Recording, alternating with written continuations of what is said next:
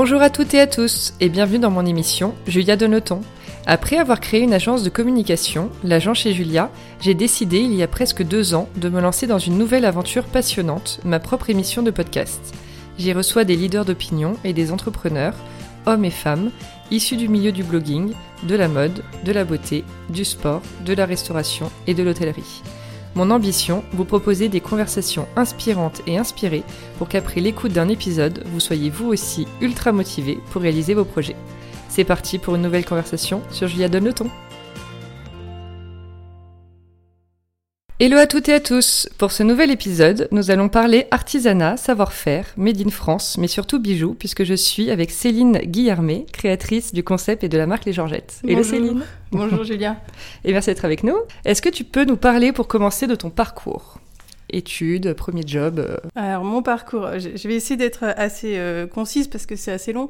Euh, j'ai démarré assez tôt, à savoir que j'ai voulu être dans la mode et dans le stylisme dès 10 ans ou 11 ans. Quand j'ai compris que faire des robes c'était un métier, je me suis dit bah génial, c'est ça que je veux faire. du coup, j'ai fait un bac à appliqué pour ensuite faire un, un BTS de design industriel à Olivier de Serre. je m'étais dit, en étant un peu tordue, je m'étais dit, je vais pas devenir grande styliste en faisant un BTS de stylisme. Du mhm. coup, je vais faire du design, je vais aborder l'objet parce que ça m'intéressait aussi. Et après, je suis revenue euh, dans la mode avec le DSA à, euh, à Dupéré, mode et environnement. Et en fait, c'était intéressant parce que ces deux euh, cultures m'ont permis de mixer le design industriel et la mode, qui ont vraiment des approches différentes en création. Et ça a été mon premier bagage, on va dire, un peu métissé côté scolaire. ensuite, j'ai fait du design, donc dans l'horlogerie chez la marque euh, OPEX, euh, qui était une petite marque de montres, euh, mais vraiment créative, qui laissait la part à la création. Donc c'était hyper intéressant. J'étais toute jeune quand j'ai démarré. j'ai même été sortie de l'école par le PDG parce qu'on avait fait un concours. J'ai gagné le concours.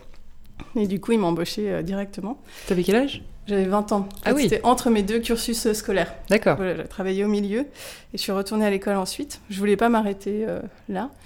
Euh, et après, j'ai fait plein de choses. Donc, j'ai fait du freelance, j'ai monté des marques avec des copines. Des marques de quoi Alors, une marque qui existe toujours, qui s'appelle Les Femmes à Barbe, avec euh, Sabine Puche, qui a son atelier à Montreuil. Donc, on avait monté ça en 2001 ensemble. Et l'idée, c'était de nous amuser entre copines à faire des accessoires. Donc, on faisait de la pièce unique numérotée, on cousait des écharpes, des sacs, etc. Voilà, donc euh, démarrer comme ça. Et en plus, ben, des autres job euh, où euh, j'ai toujours été salarié, freelance. En fait, j'ai toujours mélangé plein de, de boulots qui m'ont formé, c'est-à-dire à pouvoir gérer plein de choses différentes, en fait. Oui. Et toujours entre le design et la mode. Parce que parfois, c'était de l'objet euh, et parfois, c'était de l'accessoire. Oui, voilà. D'accord. Donc voilà pour le parcours. Et puis, du coup, j'ai aussi monté ma, ma structure. Euh, à une époque, j'ai fait du consulting, et notamment euh, pour, euh, Lacoste, et c'est eux qui m'ont fait rentrer dans la maison Altesse, en fait. Il y avait une licence de bijoux Lacoste, et Lacoste voulait un styliste parisien, et du coup, je suis rentrée dans cette maison GL Altesse comme ça. Il y a combien de temps? Il y a 9 ans. 9 ans déjà. ouais, ça commence à faire. Et, et à l'époque, vraiment, ce qui m'a séduit, c'était c'était les ateliers, en fait, en Ardèche. Et je suis allée les visiter. Euh, et là, je suis vraiment tombée euh, amoureuse euh, de l'usine parce que je me disais, waouh, enfin, tous ces savoir-faire qui sont pas mis en avant, mis en lumière, il y a vraiment, voilà, j'ai intuité qu'il y avait quelque chose à faire, en tout cas, avec tous ces, enfin, tous ces métiers. Donc les Georgettes, c'est l'alliance de la maison Altesse, comme tu disais, qui est le premier fabricant français de bijoux et de maroquinerie. Euh, la maison Altesse, euh, fabricant de bijoux. De et bijoux, et c'est Texier. Exactement, Texier, fabricant. Euh, fabricant maroquinier, oui. C'est ça. Alors du coup, comment est né ce projet, les Georgettes? Alors, euh, comme euh, toutes les belles histoires, c'est un peu né par euh, accident, on va dire. Du coup, c'était avant la reprise, puisque la société est tombée en redressement judiciaire, il y a une reprise. Avant la reprise, en fait, il y avait un projet régional, donc en Ardèche, une communauté de communes qui voulait faire un partenariat entre les métiers du cuir de la Drôme, pour le coup, et les métiers du bijou de l'Ardèche. Et, c'est atterri sur mon bureau et c'était un peu une carte blanche en fait. Et moi je me suis dit bah je vais m'amuser, il n'y a pas d'attente sur ce projet. C'était un peu montrer ce qu'on savait faire, euh, voilà pour l'exposer et parler de, nos métiers. Et donc euh, j'ai commencé à bah, à vraiment m'amuser. Je voulais mettre autant en avant le bijou que le cuir. Euh, j'adore la matière cuir. En ayant travaillé dans l'horlogerie, etc., on faisait nos gammes de cuir, donc c'est une matière qui me, qui me parle. Et donc sur les Georgettes, c'était vraiment ça, c'était euh, mettre en avant le bijou, euh, le découper avec l'inspiration de la peau d'animal. du cuir et ensuite ajouter le cuir dessous pour l'animer. Et avec un, ingénieur en Ardèche, on a trouvé comment le rendre reversible et facilement accrochable quoi, enfin, au, bijou. D'accord. Et donc ce projet est né comme ça. Donc à l'origine, c'était une capsule, ça n'avait pas vocation à être une marque. Le nom Les Georgettes, c'était euh, pour, pour faire un clin d'œil au fondateur de l'usine qui s'appelait Georges Legros. Et je trouvais ça hyper amusant de se dire que c'est les, euh, ben, toutes les femmes de l'entreprise euh, qui se sont imprégnées des savoir-faire et en clin d'œil ont appelé ce collectif Les Georgettes. Parce que je voulais vraiment qu'il y ait une idée de, de multiples, de pluralité dans, dans ce nom. C'est rigolo comme nom, les Georgettes. Ouais, exactement. Comment ça, se souvient C'est marrant, c'est un peu rétro. C'est léger. L'entreprise, enfin l'usine a 100 ans, donc ça c'était aussi un côté euh, clin d'œil rétro. Mm. Et j'ai mis euh, voilà le côté bande en fait et le côté euh, collectif que ça évoquait. Et puis, et puis donc c'est un projet qui est un peu né, on va dire comme ça, sans, sans, ambition à la base de devenir une marque. Et puis euh, à la reprise, euh, le projet a été mis en avant euh, par Éric Lefranc en disant bah, ce projet a du potentiel, faisons-en une marque. et là, on a démarré avec plein de designs de manchettes, plein de cuir, et donc ça a vraiment, ça a été la vraie naissance, on va dire, du projet.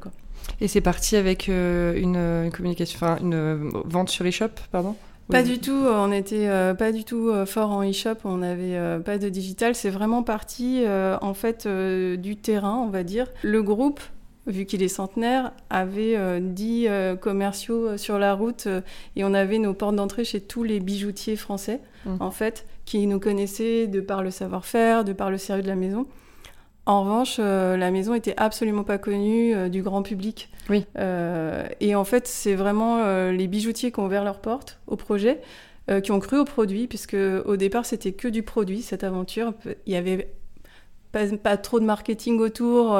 enfin, voilà, c'est une société qui est industrielle et qui avait pas du tout l'habitude de la création. Donc, la création, elle est vraiment rentrée dans la petite porte aussi dans l'entreprise. D'accord.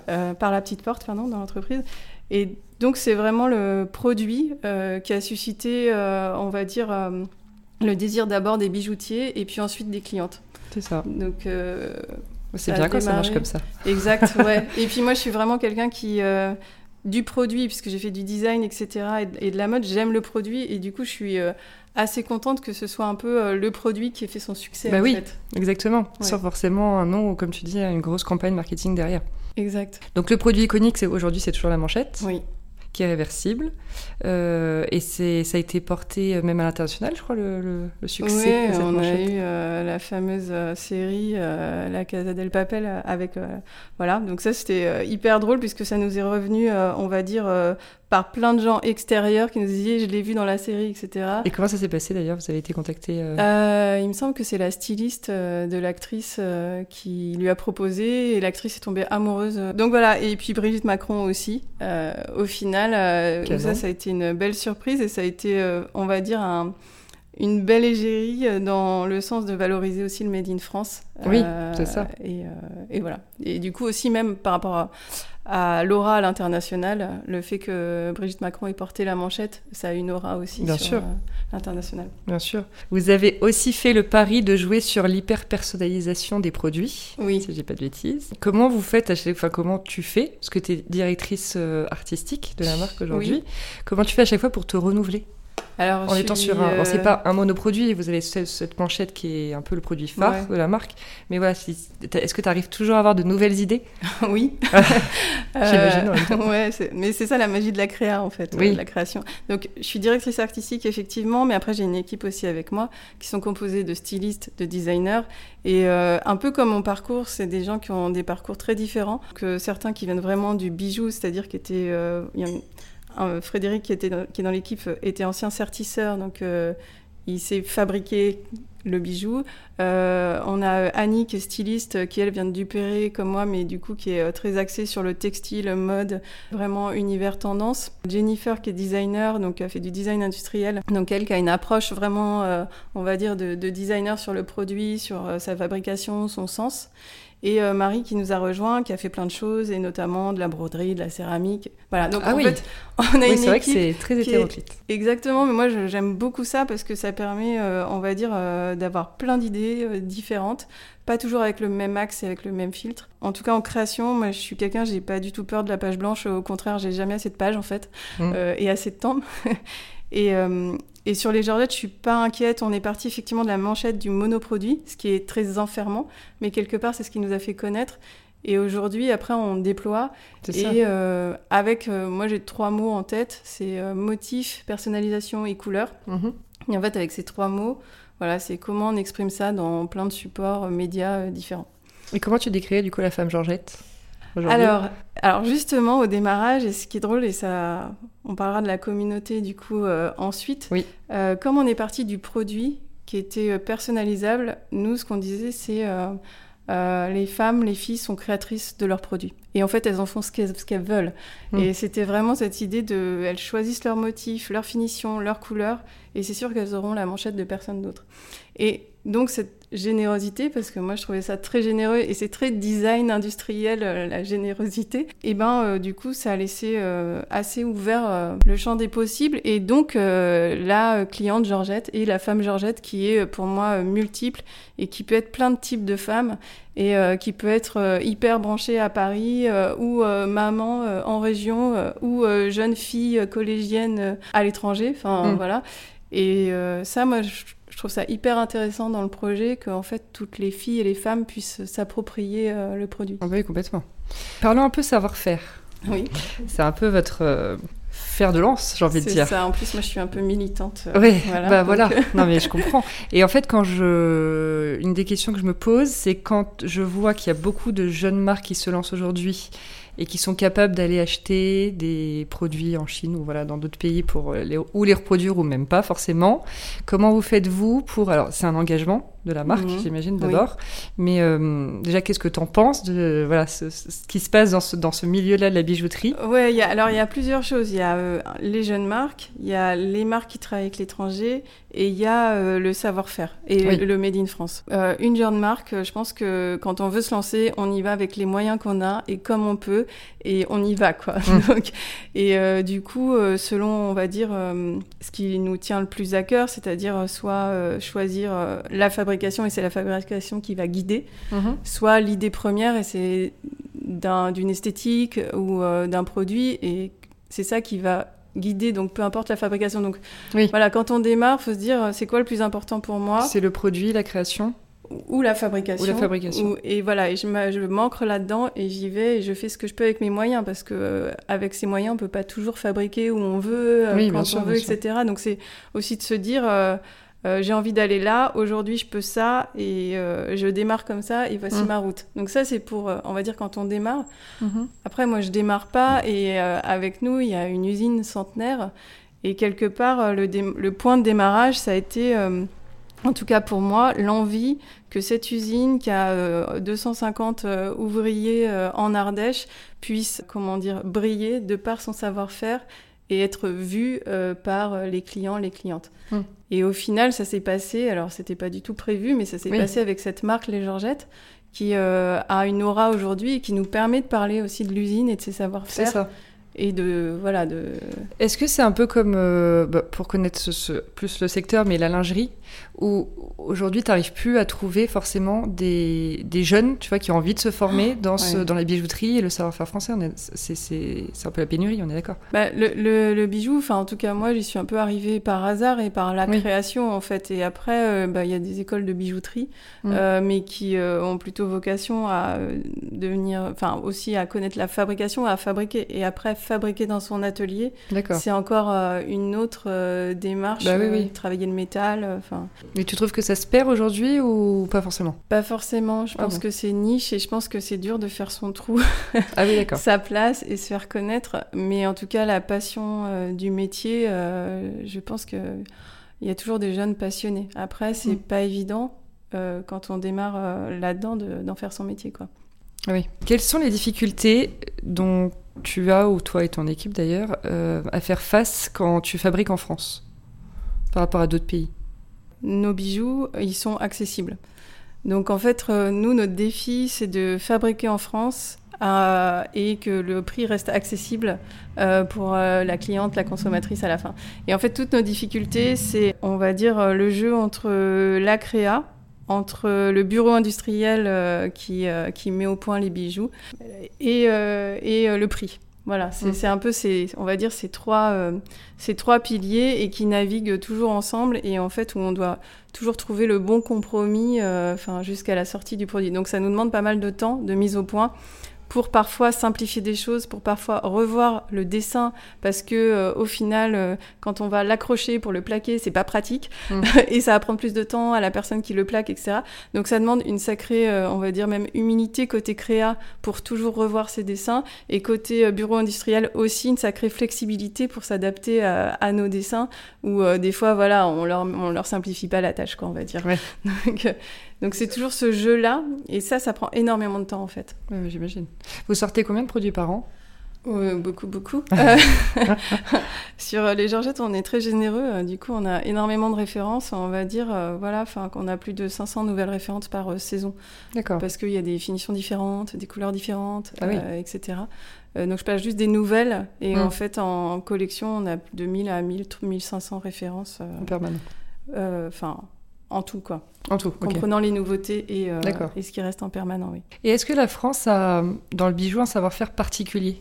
Tu vois, la Belgique, par exemple, ça va être le diamant. Écoute, je suis pas assez calée euh, pour ça, euh, parce que en plus, nous, notre savoir-faire, il est très particulier parce qu'on est, on est une grosse usine au final. En tout cas, la particularité de la maison Altesse, c'est vraiment d'avoir réussi à industrialiser des étapes artisanales pour les rendre accessibles en termes de prix.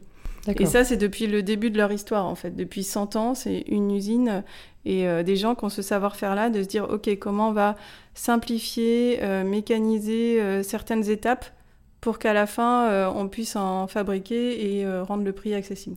D'accord. Donc ça, c'est notre particularité de fabricant. Oui. Et voilà. Et c'est déjà beaucoup. C'est déjà beaucoup. Parlons un peu communication. Ouais. Vous avez une communauté que vous appelez les Georgette Lovers. Ouais. Hyper important sur les réseaux sociaux. Exact. Vous avez plus de 500 000 abonnés, si je dis pas de bêtises, euh, sur Instagram. Quel est, euh, alors comment, comment c'est, est-ce que tu, tu, as suivi toi le process depuis le début de la création du compte, l'animation de cette communauté? Alors moi, je suis vraiment euh, plutôt dirigée vers le produit, la création des collections, le produit, l'input, on va dire de la saison, etc. Euh, et après, la communauté, euh, on l'a vu naître euh, spontanément. Donc, il y a aussi une communauté qui s'appelle Les Georgettes, une passion commune, qui est née spontanément des clientes et des consommatrices qui aimaient la marque et qui ont fondé elles-mêmes leur on va dire leur communauté. Ouais, c'est génial. Enfin, c'est incroyable et elles sont quand on dit elles disent passionnées, elles sont vraiment passionnées et voilà, enfin c'est hyper intéressant. Et ça, c'est un peu né tout seul. Et après, euh, les Georgette Lovers, effectivement, ça a démarré. Et aujourd'hui, ce que, en tout cas, je trouve hyper intéressant, c'est que même elles, elles ont changé sur la manière de prendre les images de la marque. Et elles changent avec la marque. Au début, on s'est un peu cherché sur l'image, sur euh, bah justement, il y avait tellement de femmes les Georgettes, qu'il y bah avait tellement d'expressions euh, les Georgettes. Et ça partait un peu dans tous les sens, avec plein plein de styles différents. Et aujourd'hui, ce que je trouve hyper intéressant, c'est qu'elles ont commencé à s'approprier notre ADN et notre image. Et elles commencent à créer aussi des images qui ressemblent de plus en plus à ce qu'on définit, en fait. Il y a une vraie. Euh, ouais, ça a tout grandi, en, tout grandi en fait. Euh... Oui, ensemble. exact. De manière générale, est-ce qu'on peut dire que euh, vous avez toujours été actif en termes de com? Ben, en termes de, de com, on va dire que ça a démarré euh, doucement et qu'après, euh, oui, il y a eu pas mal d'énergie euh, mise sur le digital, les réseaux sociaux, l'influence. Mais en fait, c'est comme si la société, elle apprenait en grandissant, mm. en fait. Et bah, je pense qu'avec les équipes qui sont arrivées, il y a de plus en plus d'expertise. mais c'est vrai que on s'est lancé dedans, on va dire vraiment euh, avec beaucoup de passion et, euh, et euh, tout se professionnalise au fur et à mesure que la marque grandit. Vous êtes présent d'ailleurs dans plus de 50 pays avec un réseau de distribution de 300 points de vente. Selon toi, le, le fait que la marque soit made in France, ça a encore un, impact important à l'étranger pour les pays étrangers? Ça, Alors, ce qui a un impact, c'est surtout qu'on soit français. Ça veut dire qu'on véhicule l'image de la France, en fait, de l'élégance, de la créativité, de la mode, du savoir-faire. Le Made in France est important, mais moins important que pour nos clientes françaises au final, à l'étranger. Ouais.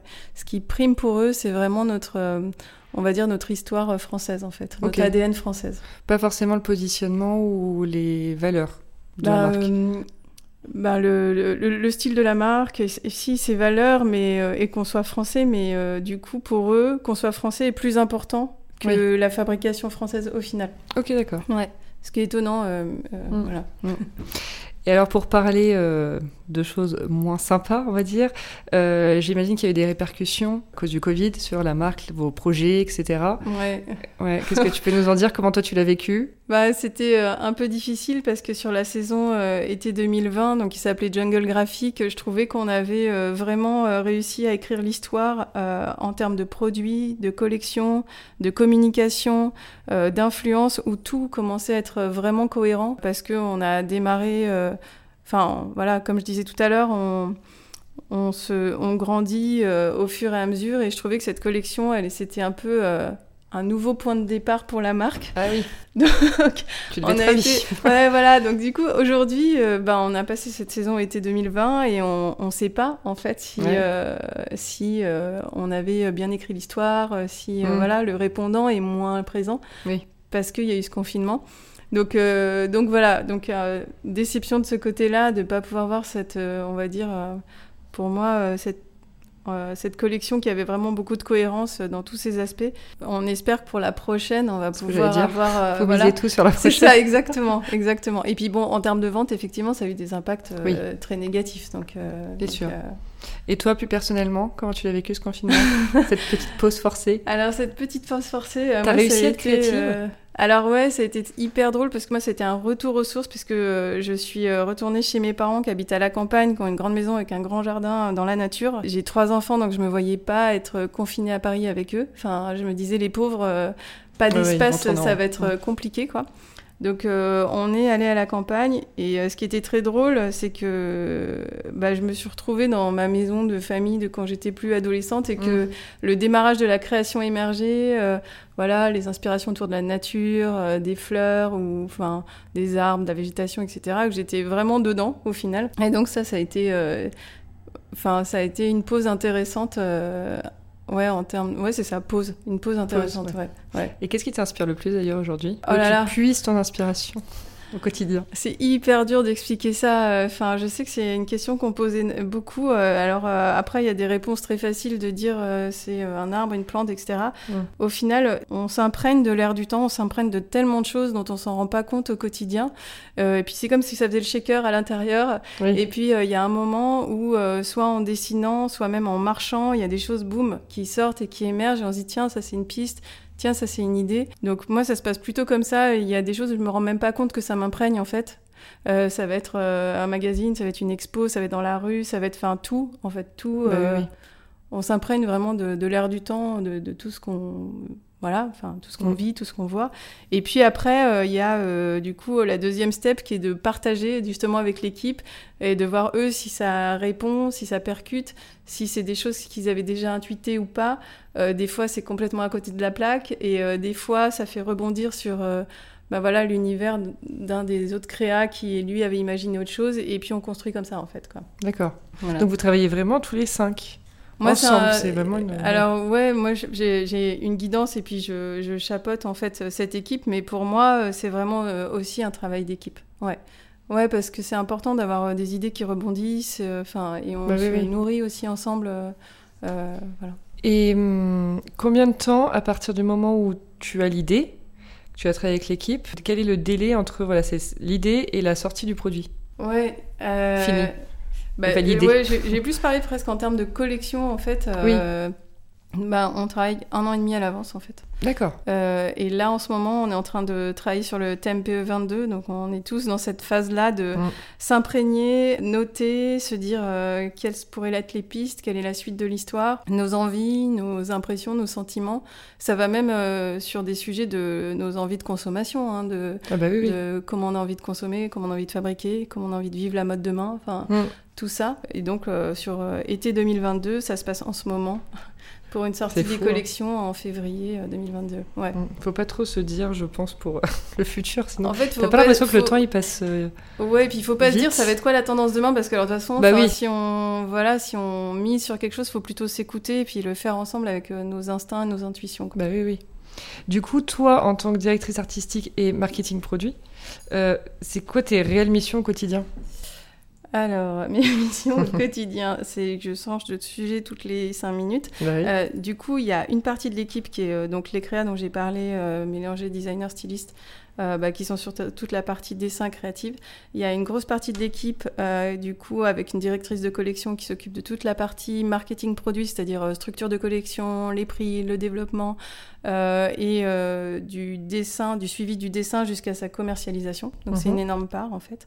Et il y a une partie aussi euh, de l'équipe euh, qui est euh, du visual merchandising, et ça veut dire qu'avec l'équipe visual merchandising, on travaille à ce que cette collection, comment on la présente, comment on la raconte en point de vente. D'accord. Voilà. Donc du coup, mes missions, elles sont sur tous ces sujets. Tous ces sujets. tous ces sujets et c'est quoi que tu préfères? Bah, la création. non, ceci dit, c'est pas vrai parce que euh, la création, pour moi, c'est mon cœur, on va dire, euh, c'est ce qui me guide depuis toujours. Mais en revanche, la mise au point des produits euh, avec les usines, quand on se déplace, du coup, dans les usines et qu'on travaille sur bah, régler les problématiques, trouver les compromis, etc., ça, c'est une partie aussi que j'aime énormément. Et voilà, aller visiter les usines, voir les machines, savoir qu'est-ce qu'on peut en faire et mm. comment ça marche, ça aussi, c'est assez passionnant. Tu as quand même une part d'humain à gérer. Un peu management, mm. etc. Ouais, Forcément. Est-ce que tu es quelqu'un stressé? Oui. que fais-tu pour gérer ton stress? Bah, Je stresse, je stresse jusqu'à euh, euh, oui, euh, je, suis, je suis stressée. Bah, du coup, ce que je fais, c'est que j'essaie d'anticiper. et alors, donc il y a eu la rentrée. Et pour mes enfants, du coup, mes filles qui sont bien mes filles et qui sont comme moi très stressées, j'aurais fait faire des petits exercices de visualisation qu'elles visualisent la rentrée et que euh, elles aient l'impression de l'avoir déjà vécu et qu'au moment de la rentrée, voilà. Et, euh, ah, c'est vachement bien. Elles ont quel âge? Euh, Donc l'aînée, à 12 ans, elle est rentrée au collège. Enfin, en cinquième, pardon, mais c'est un nouveau ah, collège. Donc voilà. Donc c'était une rentrée, voilà. Et j'ai des jumelles qui sont rentrées en CE1. Oh, voilà. trop mignon. Et elles m'ont raconté après. Elles ont, elles ont compris, elles ont pu faire l'exercice. Parce ouais, complètement. il y en a même, euh, enfin, la grande qui m'a dit Ah, maman, ça s'est passé euh, comme on avait prévu. Il y en a une qui est venue me dire bonjour, ça y est. Enfin, voilà. C'est ma copine. elle m'a dit Tu savais Je Bah non, enfin. donc, ce genre d'exercice. Euh, T'aide aussi à toi. Toi, à déstresser. ça, exactement. Est-ce que tu dirais que dans ta vie aujourd'hui, il y a un parfois l'équilibre est assez fin, tu sais, entre la vie pro et la, la vie perso? Quand tu as un statut ou un poste à responsabilité, un statut d'entrepreneur, pardon, et un poste à responsabilité. Est-ce que euh, c'est quelque chose que tu vis toi Oui, c'est quelque chose que je vis, mais au final, j'ai toujours vécu parce que euh, j'ai toujours eu plusieurs jobs en même temps. Parfois de l'entrepreneuriat, mêlé à du salariat, euh, mêlé à du freelance, etc. Oui, mais en fait, c'est quelque chose que j'ai un peu toujours fait. C'est vraiment pas facile tous les jours, ça demande énormément d'énergie, mais d'où le stress aussi. Voilà. voilà. Mais ouais, ouais, complètement. Et c'est imbriqué, mais à la fois, quand on est dans la création, enfin, moi, je m'arrête pas de penser euh, quand je quand rentre. Tu quittes le travail. ouais, voilà. Donc c'est vrai que dans ce genre de métier, je pense que tout s'accompagne tout le temps en fait. Donc c'est comme ça et tu le vis, tu le vis bien. Bah euh, après avec des difficultés, on va pas dire voilà je suis pas une superwoman non plus, mais euh, mais, mais, ça fait partie. Je, je, crois que personnellement j'aurais du mal à le vivre autrement si c'était pas tout mélangé. Enfin moi ça fonctionne quand c'est mélangé en fait. Oui c'est ça, ça te convient pour toi. Est-ce que tu as peur de l'échec? Ben oui, je pense un peu comme euh, tout le monde. Mais comment tu définis l'échec aussi?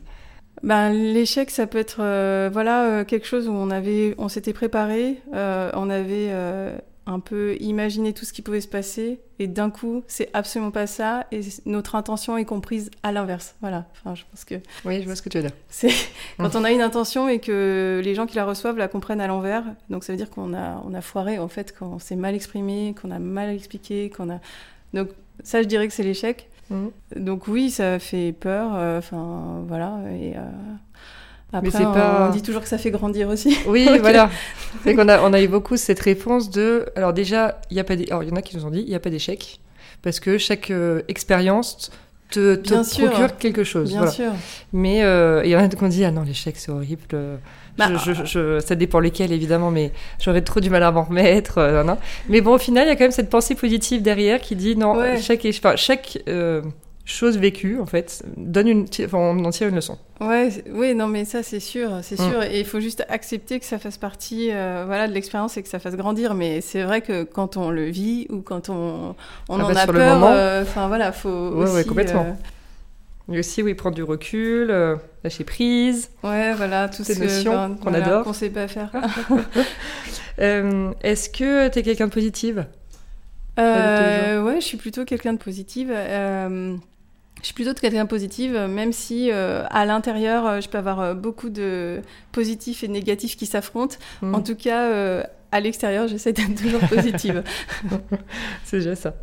Qu'est-ce que tu fais aussi pour te motiver un peu au quotidien Si un matin tu te lèves, tu as moins envie, tu te traînes un peu, tu as moins le moral, est-ce que tu as un petit, Euh, des, petits, euh, un petit- des petits secrets, tu vois, à toi ou pour te Euh, rebooster Ouais, mais mes petits secrets, ça va être euh, de trouver des choses qui m'inspirent en fait. Enfin, de trouver que euh, ça va être n'importe quel support, mais qu'à un moment, il y a des choses qui me redonnent envie, qui me redonnent envie de décider, qui me redonnent envie de créer, qui me redonnent envie de penser. Euh, D'ailleurs, euh, c'est bien que tu me le dises parce que je me dis oui, ça pourrait être un tips quand je vais pas bien de me dire tiens, je prends ce magazine ou ce livre et je sais que ça, ça va me redonner euh, de l'énergie en fait. Voilà, Et voilà, c'est on a ça. tous besoin, je trouve, d'un petit, un ou deux ou plusieurs même, hein, mais de, de, de moments, je trouve, dans lesquels on se sent bien et qui du coup te reboost pour après. Ouais, ouais, Ça peut être ouais, relire un livre, euh, regarder une série ou un film. ouais, tiens, bah voilà, la Faire du yoga, voilà. Ouais, tu vas penser à autre chose, c'est sûr. Et qu'est-ce que tu fais aussi pour te ressourcer? Euh, bah, me ressourcer, au final, euh, j'ai une partie de ma famille qui vient de Savoie, euh, donc euh, la montagne en fait, et euh, l'altitude, etc. Et du coup, ça, je sais que c'est euh, l'endroit qui me ressource parce que d'un coup, il y a, euh, voilà, il y a plus rien et on a un coin euh, où on va énormément. Enfin, il y avait des chalets de famille en altitude à 2000 mètres d'altitude, donc il y a vraiment plus rien. Et ça, c'est euh, un endroit qui me ressource parce que euh, bah, c'est c'est grand, c'est immense et il n'y a plus que la nature présente. Donc, voilà. Est-ce que tu fais partie un peu de ces entrepreneurs qui ont besoin parfois de couper? Vraiment Tu vois, le téléphone, les réseaux sociaux. euh, Je, je pense qu'il faudrait savoir le faire, mais je ne sais pas le faire en fait. Mm. Euh, donc euh, pour l'instant, je me l'autorise pas du tout. Et je coupe jamais en fait, enfin ou pas beaucoup. Et après, le fait d'avoir des enfants, au final, ça oblige à couper. Ça veut dire, ça oblige à avoir des temps pour les enfants, des temps pour le travail, même si on pense tout le temps à plein de choses en même temps. Mais voilà, j'ai trois enfants. Du coup, quand je suis avec elles, euh, voilà, enfin, je avec elles, suis avec elles. 100%. Exactement. Ouais, ouais, je vois très bien.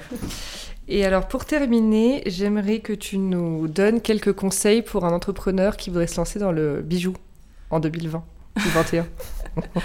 Bravo. Courage. Allez-y. Non, mais ceci dit, euh, euh, ceci dit, pour se lancer, il n'y a jamais rien qui nous autorise à nous lancer. Ça, c'est sûr. Donc, euh, donc si c'est maintenant, c'est maintenant. Et euh, peut-être un conseil à donner de l'expérience euh, par rapport aux produits, etc. C'est vraiment trouver quelque chose qui accroche, qui soit faire le tri dans tout ce qui est important pour trouver la chose la plus importante et pouvoir la mettre en valeur parce que c'est ça qui fera la différence. Parce qu'aujourd'hui, se lancer, et réussir dans se lancer, c'est faire la différence, qu'on puisse euh, reconnaître la marque ou le produit.